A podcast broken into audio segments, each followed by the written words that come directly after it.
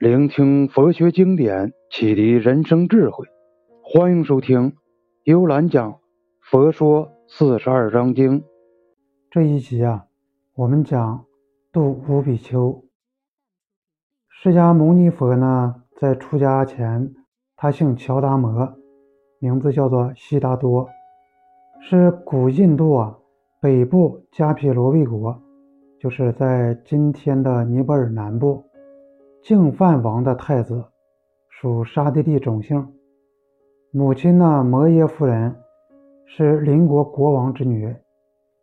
她在回娘家的途中，在兰皮尼，就是尼泊尔西南和印度交界处，分娩七天之后去世。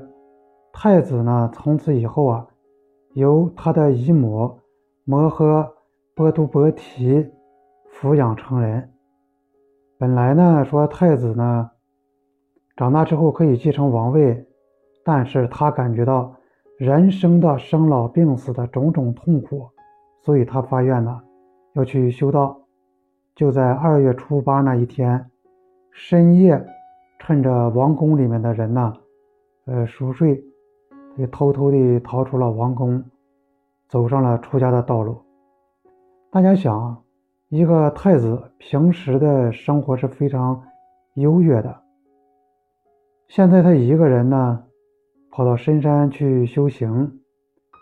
他的父亲呢，就净饭王啊，第一个是不放心，疼爱他；第二个呢，也想以后还由他来接承王位，所以他就想呢，还不如派人呢，去把他追回来。这样呢，他就派了五个代表。这五个代表呢，追上了悉达多太子。但是啊，太子出家的意志非常的坚定，就是怎么劝也劝不回来。这五个人最后就商议呢，说既然完不成任务啊，太子请不回去，我们还不如留下来照顾太子，这样呢也免得。国王伤心，那这五个人呢？他就是第一个焦臣如，翻译成中文呢是火器的意思。本来啊，他是印度的拜火教的一个外道，在五个人当中，他是代表者，是第一位证得罗汉果的阿罗汉，排在五百罗汉的首位，他可是有来历的啊。在《金刚经》里面说，过去有一位忍辱仙人，在深山里去修这个忍辱行。那时的国王歌利王有一天啊，带着宫娥才女去山中打猎，不知不觉呢，国王睡着了，宫女呢就四处游荡，看到了忍辱仙人，很好奇，就听他讲佛法。格里王醒来啊，一看大家围着一个出家人，他就非常生气，起了怒火，就把这忍辱仙人呐，不但身上的肉割下来，连他耳朵、鼻子也割掉，接着割截他四肢。这个忍辱仙人呢，尽管遭受到了这样残酷的凌虐，但是因为他是修修这个忍辱行的。他毫无反应。格里王就问他：“说我这样待你不恨我吗？”忍辱仙人说：“呃，我不恨你，不但不恨你，将来我要成道了，我要第一个渡你，而且我还可以证明，假如我没真的恨你，我的身体立刻就可复原。”果然，不可思议的事出现了。忍辱仙人的身体呢，复原了。这个忍辱仙人呢，他就是释迦牟尼佛的前生。焦臣如呢，就是过去的歌利王。所以说，释迦牟尼佛成佛以后，第一个要度他。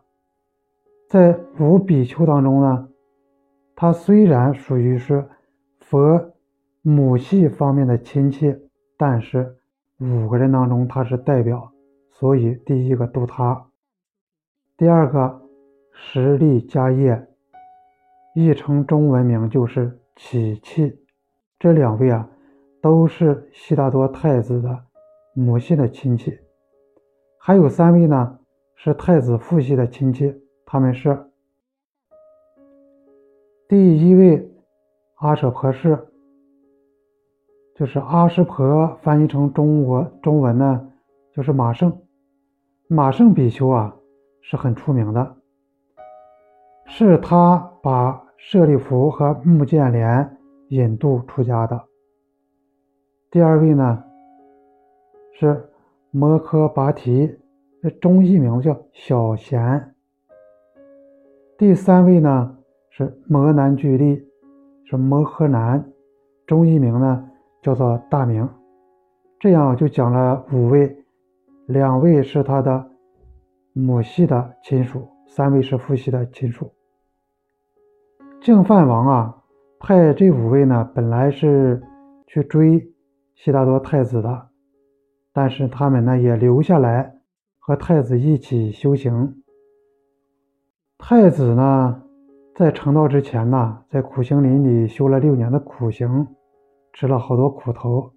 但后来他感觉到这种修行不行，于是呢他就改变了主意，放弃了修苦行，呃，先去洗了个澡，然后又接受了木女的乳糜供养，吃饱以后呢。让自己的体力恢复过来。这五个人看到他这样啊，也感觉到很不顺眼。于是他们呢就相互议论说：“这样啊，可能是太子受不了苦，挨不下去了。我们不能跟着他了，我们要自己去修行吧。”于是这五个人就离开了悉达多太子，到鹿野苑。去继续修他们的苦行。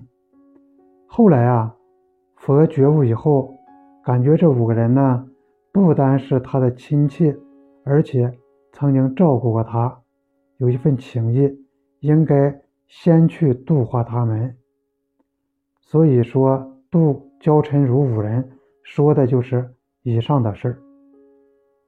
五人呢，指的是普通人的身份啊。人只有真正的出了家、受了戒，才能称为是比丘。比丘呢是梵语的音译，它是有三个意思啊：起示、不磨、破恶。起示呢就是乞讨，不磨呢据说是成道之后啊，呃，磨呢见着你会恐怖。破恶呢主要就是说破除人生的。贪吃慢疑，种种的烦恼和恶习，去掉这些坏习惯。在佛教当中啊，最早出家的就是这五位，合称为五比丘。再看而正道果，说这五个人最后呢，都证得了阿罗汉果。复有比丘所说诸疑，求佛禁止。复有比丘啊。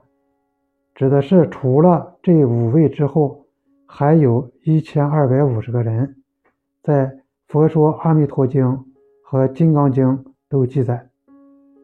它是由三个集团组成，第一个是耶舍五十个人，第二个迦叶三兄弟，他的徒众合起来一千人，三舍利弗和目犍连二百人。这些合到一起呢，一共有一千二百五十人，都是跟着释迦牟尼呀出家的长随众，就是佛走到哪，他们就跟随着佛的左右走到哪。所说诸疑，求佛禁止。这说佛呢，呃，在出在注释的时候啊，弟子有什么问题就来问佛，佛一一为他们解答。这里是说呢，带着各种各样的疑问。来问佛说：“我这样，呃，说行不行啊？对不对呀？”佛呢，都给他们做了解答，给他们做了开示。世尊教敕一一开悟，释迦牟尼佛呢所教诲的所有的比丘啊，听了以后都开悟了，合掌静落，耳顺尊敕。听过佛的开示以后呢，大家都恭恭敬敬的把双掌合起来，依照佛陀的教导而做。这时呢，佛陀便为大家讲述真经四十二章。本集完，欢迎留言、转发和评论，下集更精彩。